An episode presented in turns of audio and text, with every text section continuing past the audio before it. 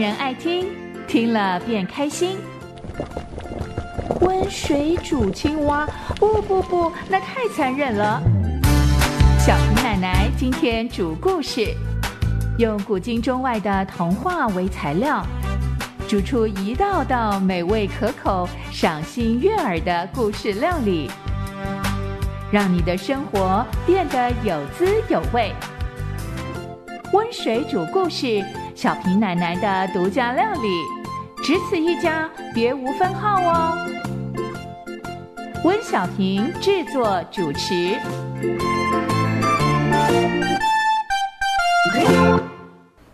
各位大朋友、小朋友，大家好，欢迎来到温水煮故事的时间。我是喜欢读故事、写故事、说故事的温小平。小平奶奶今天要煮的故事料理是什么呢？跟白雪有关哦。你看过雪吗？在高山上，例如像玉山、合欢山，都可以看到雪。像小平奶奶也去过德国的最高峰齐格峰、法国的白朗峰，还有瑞士的少女峰去旅行。即使夏天呢，山顶还是白雪皑皑。非常的漂亮哦。当下雪的时候，我们会做什么呢？也许就是单纯的赏雪吧。小平奶奶曾经去过日本的东北旅行，我记得那是一个冬天。泡完温泉以后，我就坐在屋子里喝茶，窗外的雪花飘啊飘，那真的形成一个非常美丽的景致。当然，也有人会在下雪的时候去滑雪，像日本、韩国都是个滑雪的好地方。甚至于在冬季的奥运，也会有各种各样的滑雪比赛。那你会不会希望自己长得像白雪一样白呢？就有那么一则童话故事，是德国著名的格林童话。由格林兄弟所书写的《白雪公主》这个故事啊，在全世界各地啊有不同的改写版本，甚至于因为这个故事非常受欢迎啊，在一九三七年，迪士尼公司它是第一部的经典动画长片，就是以白雪公主作为故事的蓝本。大家都知道哦。大多数的故事啊，都是想象出来的，可是呢，也会有所根据。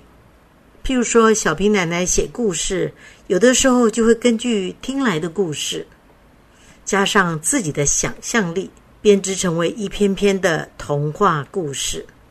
像格林兄弟他们所书写的《白雪公主》，也是这样来的。你知道吗？白雪公主的故事，他们是根据。德国缅因河畔的一个女孩子叫做玛利亚·索菲亚，她的故事成为白雪公主的蓝本。玛利亚·索菲亚，她住在洛尔城堡里面。她的父亲虽然是地方官员，可是因为外交能力非常的能干，常常派到各地去工作，游走四方。当玛利亚在十六岁那年妈妈过世的时候，他爸爸就想：“哎，我再娶一个妻子来照顾玛利亚吧。”可是呢，虽然如此，因为爸爸不常在家，继母呢虐待玛利亚，但是由于玛利亚品德高贵，不管继母如何的对待她，她依然得到了许多的好评。玛利亚一生都没有结婚，最后呢，在七十一岁那一年，在修道院过世。目前呢，在德国的博物馆还展出了玛利亚·索菲亚的墓碑。至于他所居住的洛尔城堡，现在成为了斯佩萨特博物馆。在这个馆里面呢，还展出了魔镜哦。当玛利亚·索菲亚过世了几年以后。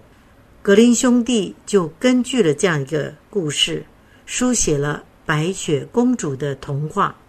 说起格林兄弟啊，大家应该对他们是耳熟能详。他们是德国人，写过的童话故事啊，非常的多。除了白雪公主之外，还有睡美人、糖果屋、青蛙王子等等。在德国啊，有一条童话大道，沿路的小镇啊，就曾经出现在这些著名的童话故事当中。小平奶奶当初去童话大道旅行的时候呢，也曾经住在其中的一个童话小镇当中。接下来呢，就要跟大家说说大家非常熟悉的故事《白雪公主》。可是呢，小平奶奶要给大家一点小小的惊喜。也就是在故事的最后的部分，小平奶奶改编了一下内容，所以题目就变成了《白雪公主与黑马王子》。肚子饿了，脑袋空了，时间多了，就让小平奶奶的独家故事料理，填补你空虚的心肝胃。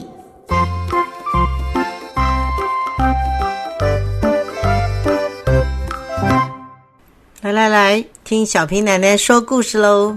今天小平奶奶要说的是《白雪公主与黑马王子》，也就是白雪公主跟继母的故事。原先的版本呢，说的是白雪公主的亲生母亲，他们觉得啊，这样太过残忍了。所以就把这样一个角色改写成为继母。当然，我觉得啊，一个人的好坏哦，跟是不是继母没有关系，而是跟这个人的本身的品性是有关系的。在故事的最后，小皮奶奶特别加以浓缩，并且改写了一小段。我们现在就进入故事当中喽。在一个寒冷的冬天。雪花像轻柔的羽绒一样从天空中飘下来。有一位皇后坐在黑色的乌木窗框旁刺绣，她一边绣花，一边看着飞扬的白雪。一不小心，针刺到了她的手指头，一滴、一滴又一滴的鲜血滴在了白色的雪地上。白色的雪地。点缀着鲜艳的红色，看起来非常的美丽。于是啊，皇后就摸摸自己的肚子说：“啊，我真希望我生下的这个孩子，他的皮肤就能够像雪一样白，他的嘴唇像血一样红，头发呢像窗框一样的黑亮啊，那将会是多么的美丽呀！”过不久以后，皇后果然生下了一个女儿，有着雪白的皮肤、鲜红的双唇，以及像乌木般黑亮的头发。所以呢，大家都叫她白雪公主。可是非常不幸的是啊，白雪公主的妈妈，也就是皇后，她生下白雪公主没有多久，就因为身体健康不佳，就过世了。因为国王非常的忙碌，他就想说，不能够让公主啊一个人在城堡里过日子，我应该啊再找一个母亲来照顾她。所以呢，国王就娶了一位女子，也就是白雪公主的继母来照顾她。偏偏呢，这位新任的皇后虽然长得很美丽，可是啊。嫉妒心非常的浓厚，她最受不了啊，就是别人长得比她漂亮，而且呢，她有一面会说话的魔镜，她每次都会问呢：“魔镜魔镜，世界上谁最美丽呀？”魔镜总是会回答他：“亲爱的皇后啊，这个世界上你最美丽呀。”皇后乐此不疲。没事就要跑到魔镜的前面，问出同样的话语。就这样一天一天过去了，直到公主慢慢长大，越发变得美丽动人。当有一天皇后再度来到魔镜面前，问着魔镜说：“魔镜啊，魔镜，你告诉我，谁是世界上最美丽的女人呐？”没想到这一次。皇后竟然听到了一个不同的答案。魔镜说着：“皇后陛下，您很美丽，但是白雪公主比您还要美上一千倍。”哇！皇后一听，非常的震惊，怎么会这样子呢？她的脸因为嫉妒的缘故，整个都发青了。从那个时候开始，她只要一看到白雪公主啊，就气得不得了。她就想说：“哼，我一定要想办法除掉白雪公主，这样呢，我才会是全世界最美丽的那个女人。”当这样一个恶毒的念头在皇后的心中慢慢的酝酿的时候，就好像毒草一样，冲塞着他整个的胸臆之间。于是呢，皇后她下定了决心，趁着国王又离开家去办事情不在家的时候，她就找来了城堡当中射箭功夫最棒的猎人，他就告诉猎人说：“喂，猎人，你把这个白雪公主带到森林里面去，趁着没有人注意的时候，把他杀掉。”而且为了证明你真的杀掉了他，你要把白雪公主的肝跟肺带回来，亲手交给我。这位猎人接到了这样一个任务，就把公主带到了森林里面去。公主还以为猎人要带她到森林里面去打猎呢，没想到走啊走啊，走到森林的深处，猎人就举起手中的弓箭。准备要把白雪公主一箭射死。公主这时候才发现事情不对啦，怎么回事啊？为什么爸爸的猎人竟然举起弓箭瞄准着我的心脏呢？他就苦苦的哀求他：“猎人叔叔啊，猎人叔叔，你是我父亲手下最棒的猎人，你的弓箭应该是要对着那些野猪啊、大熊啊。”老虎啊，不应该是对着我啊！求求你，拜托你，可不可以放过我一马啊？我会留在森林里面，绝对再也不回到城堡里面去了。猎人想了想，白雪公主那么可爱的女孩子，她从来也没有害过人呐，我怎么能够忍心把她给杀死呢？于是他决定放过了公主。另外。找到了一头野猪，把野猪杀了以后，带着野猪的肝跟肺回去交给皇后，当做她的任务完成了。公主呢，她在森林里面走啊走的，非常的害怕，不小心就迷路了。她就听到四处传来各种各样奇奇怪怪的声音，不知道到底是属于哪一只野兽的。他吓得半死，就拼命的跑，拼命的跑，在森林里面见到路就跑。他跑到最后，身上叠的都是伤，他的腿累得都快要断掉了。他从小到大在城堡里受尽了各种的宠爱，何曾吃过这样的苦啊？就在白雪公主几乎跑得要断了气的时候，他看到远方的森林小屋。竟然隐隐约约的传来的灯光，他就跑了过去，敲了敲门，可是呢，没有人回应。他轻轻一推，门就开了。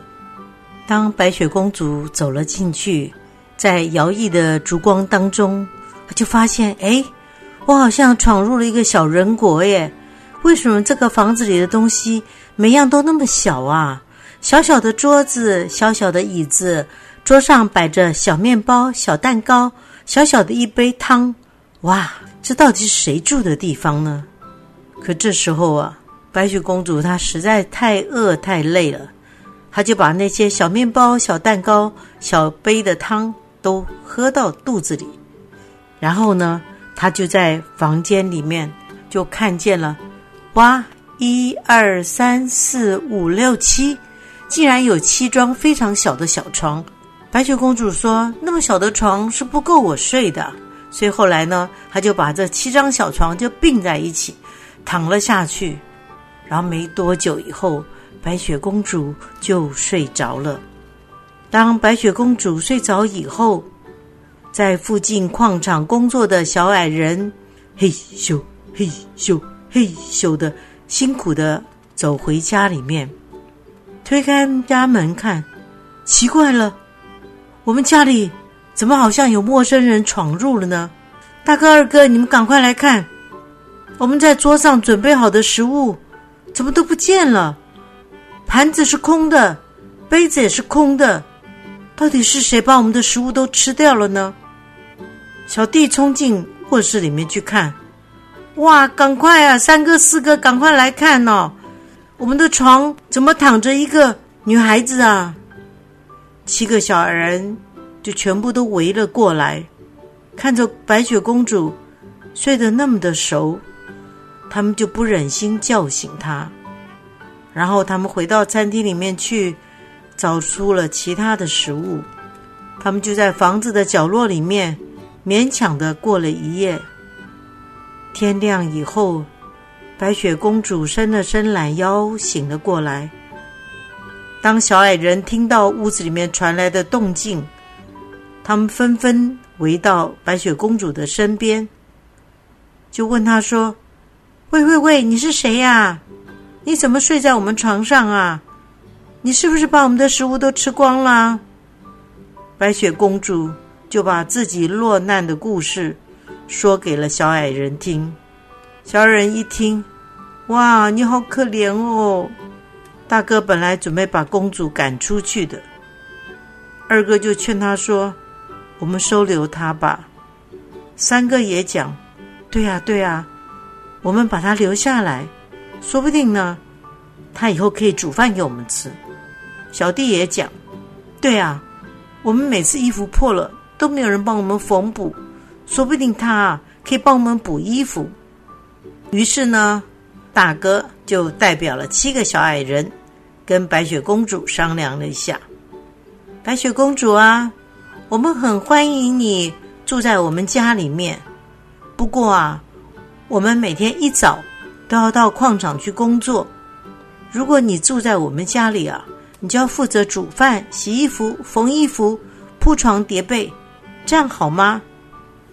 白雪公主虽然从来没有做过家事，为了有个地方可以收容她，她就点了头说：“啊，我愿意好好的学习来照顾你们。”就这样呢，白雪公主就住在了小矮人的家里。小矮人每次出门工作的时候，就提醒白雪公主：“你要小心哦！我相信那个坏皇后啊，如果发现你没有死掉啊，她一定还会再来找你的。”果然如此。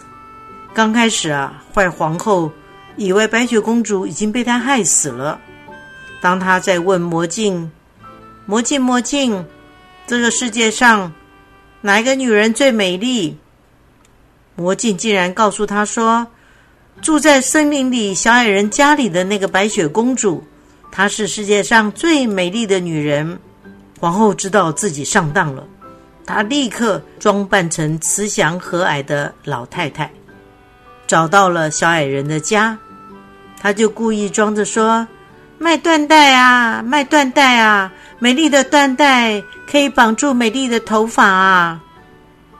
这时候呢，白雪公主打开了门，坏皇后立刻转身一变，露出了她可怕的面容，用那个缎带把白雪公主给勒死了。幸好小矮人及时回到家里，缎带解开来救了公主。没想到呢，白雪公主没有学到教训。当小矮人出门去工作的时候，坏皇后啊又装扮成村姑的样子，高声喊着：“卖魔法梳子啊，卖魔法梳子啊，会把你的头发越梳越美丽啊！”没想到这把魔法梳子上面涂了毒药，公主梳了头以后立刻就昏倒了。这时候呢，小矮人呢？担心白雪公主的安危，派了代表悄悄的回来，立刻把公主救了过来，再三的警告白雪公主，你不能再上当了。”没想到白雪公主不知道是太善良了，还是太好骗了。这次呢，坏皇后她就变身为卖苹果的女孩，卖苹果啊，卖苹果啊！我如果卖不完的话，回家就会被爸爸打啊！白雪公主一听，哎呦，好可怜呢，她就同情她，打开了门，吃下了毒苹果，这下子完了。一命呜呼，倒地不起。这回呢，小矮人怎么样也救不活了白雪公主，哭得好伤心啊！他们就把白雪公主装在水晶棺材里面，放在山坡上。一天天过去了，雪即将融化，春天要来临的时候，山上经过了一位骑着黑色骏马的王子。他就问围绕着水晶棺材的小矮人说：“你们为什么哭泣呀？”小矮人说：“公主死了，公主死了，她再也活不过来了。”王子就问：“她难道就是白雪公主吗？”这下子换王子伤心的哭了。他就跟小矮人说：“我小的时候啊。”常常跟白雪公主一起玩耍。后来国王娶了继母，就不准我到他们家去拜访。我听说白雪公主不见了以后，担心她遭到继母的迫害，到处打听她的下落。没想到我还是来晚了一步。虽然我终于找到了白雪公主，她却已经死了。虽然如此，黑马王子还是决定要把白雪公主载回去，找个地方埋葬她。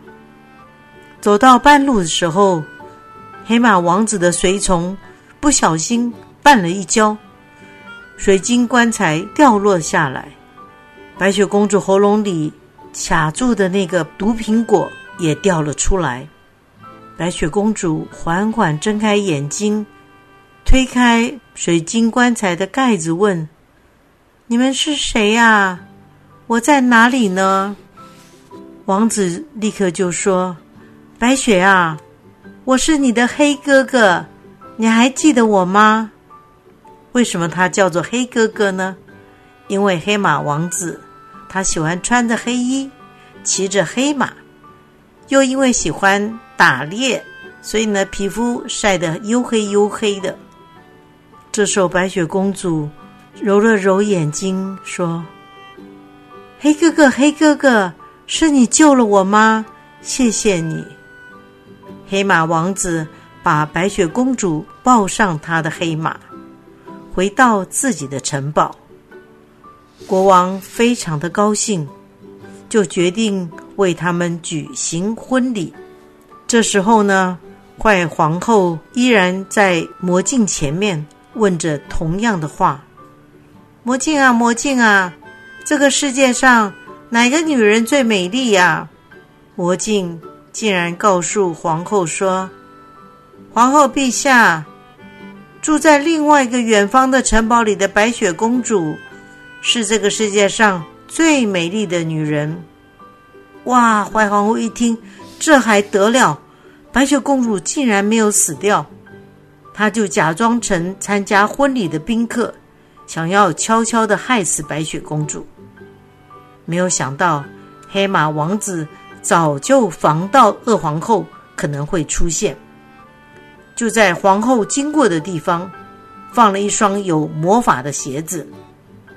当皇后穿上以后，就不停的跳舞，不停的跳舞，从城堡一直跳到外面，跳到了森林里面。到现在，还有人在经过森林的时候，远远的看到二皇后就在不停的跳舞，不停的跳舞。白雪公主和黑马王子的故事说完了，你喜欢小平奶奶这样的改写吗？温水煮故事喽！来来来，加点盐。加点糖，还有酱油、胡椒。小平奶奶为你烹调中外故事、古今童话，让你从此爱上听故事。